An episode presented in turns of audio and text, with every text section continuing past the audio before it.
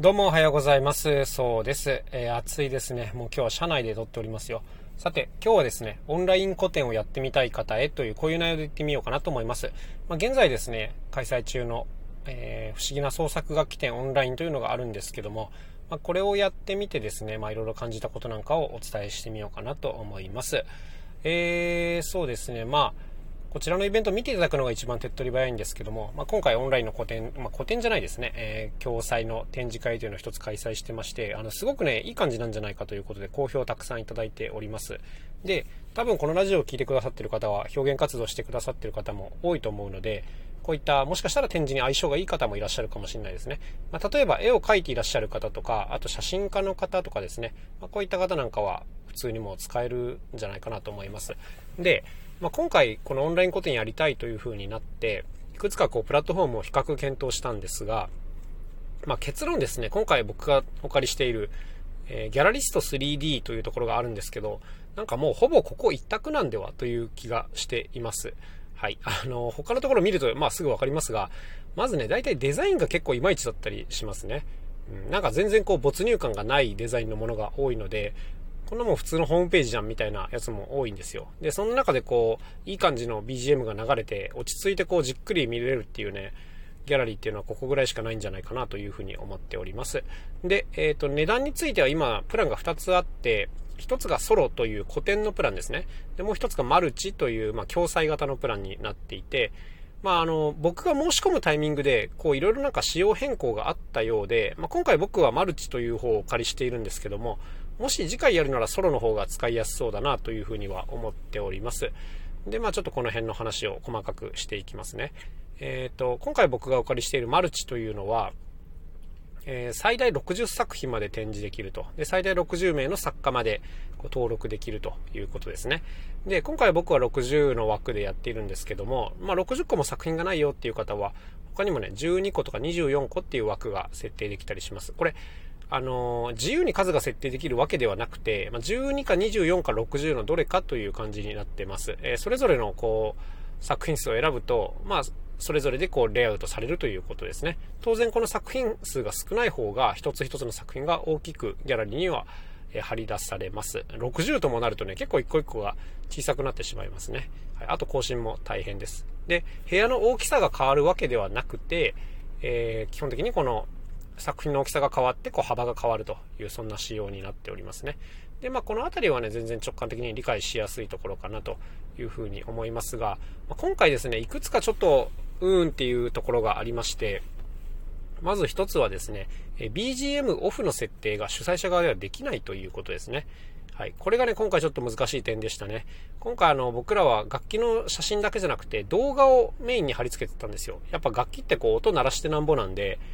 動画を見てもらいたいっていうのがゴールだったんですけど、この厄介なのがね、BGM がね、消せないんですよ、主催者側で。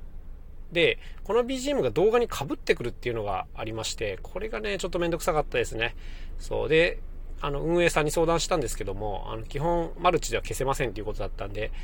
あの、まあ、案内するときに BGM オフが推奨ですよということでお知らせすることで何とかしましたが、まあ、気づかない方もいるんだろうなということで、これちょっと問題その1でしたね。どうも、ソロの方に申し込むと BGM を初期設定で消せるというのもあるみたいですね。はい。で、あともう1個ちょっと引っかかったのは、えー、作品を60個登録するわけですが、この作品のね、場所の入れ替えっていうのが簡単にできないっていうのがめんどくさかったです。はい。これちょっとわかりにくいですよね。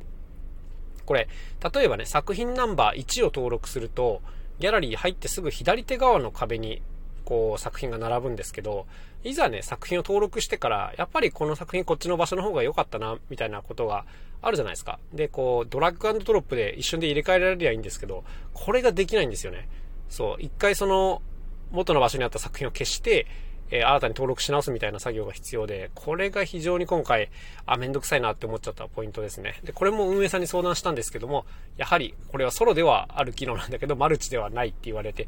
なんでと思ったんですけど、まあ、あの、ないんでしょうがないですね。はい。だから、こう、レイアウトには結構気をつけてやんないと、後からこう、場所を変えるのが結構めんどくさいという、こんな点があったりします。なんかどうもこの辺ソロの方が優れているようなので、まあそういう意味でソロの方がいいんじゃないのかなと思っておりますね。まあでもこういうのやってみないとわかんないですからね。まあもし次回があればというところでございます。で、このギャラリーの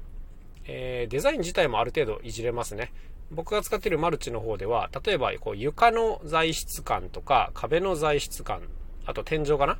こういったものが選べますし、それぞれのこう明るさとか、あのそういったものも選べて、まあ大体どれを組み合わせてもいい感じになるんですけども、はい、こういうのはすごい嬉しい機能だなというふうに感じます。あとはこの気になるのがやっぱね、アクセス解析ですよね。はい。まあ、どれぐらいの人が見てくれてるのかっていうのは当然みんな気になるところですね。で、一応ここはですね、Google Analytics と連携するというようなシステムをとっていまして、まあ、これサービス自体のアクセスカウンターっていうのはないんですけども、Google Analytics を埋め込んで、そちらからこうアクセス解析をするという風になっております。で、Google Analytics 結構複雑なので、慣れてない方はちょっと辛いんですけども、まあ、僕も今開催して5日間ぐらい経って、だいたい500何十名来てくれてるかなっていうのが出てたりします。Google Analytics は例えばどの辺からアクセスされてるかとかね、1回何分ぐらい見られてるかとか、こういったものも細かく割り出してくれるので、まあ、1回使い方慣れてしまえばかなり細かく分析できるという風になります。りますただ、今回この共催っていう形をとっていて、その他の方にね、このアクセス解析がシェアしづらいっていうのが一個ちょっと問題ではあるんですよね。主催者の僕は自由に見られるんですけども、この主催者の僕のアカウントを教えるのはちょっとリスクがあるので、そう、そういった意味でこの、えアクセス解析が共有しづらいっていうのはちょっと一個弱点かなと、まあ、そんな風に思っているところでございます。まあだからね、細かいことを言えばやっぱりまだまだあの、いろいろ改善の余地があるよなというサービスなんですけども、でもね、トータルでめちゃめちゃいいですよ、これ正直。うん、値段もすごく安いし、あの、いじれる場所も限られているんですけど、なんか、こう、ユーザーが迷子にならない、すごい親切な動線設計になっているので、あの、なんていうんですか、パソコンにそんな強くないっていう方でも全然こう怖がらずに申し込めるサービスだなというふうに思います。それでいてね、デザインがすごく整ってるので、うん、なんかまた本当にここをお借りしてやってみたいなというふうにね、思ってますよ。ということで、まあ今日はね、あの、オンライン個展をやってみたい方へというお話だったんですけども、まあ何はともあれね、これすごく、あの、直感的なサービスなんでね、まずは10日間無料体験もあったはずなので、使ってみたらいいんじゃないでしょうか。はい。というわけで今日はこの辺で終わりにしたいと思います。それではまた明日お会いしましょう。さようなら。そうでした。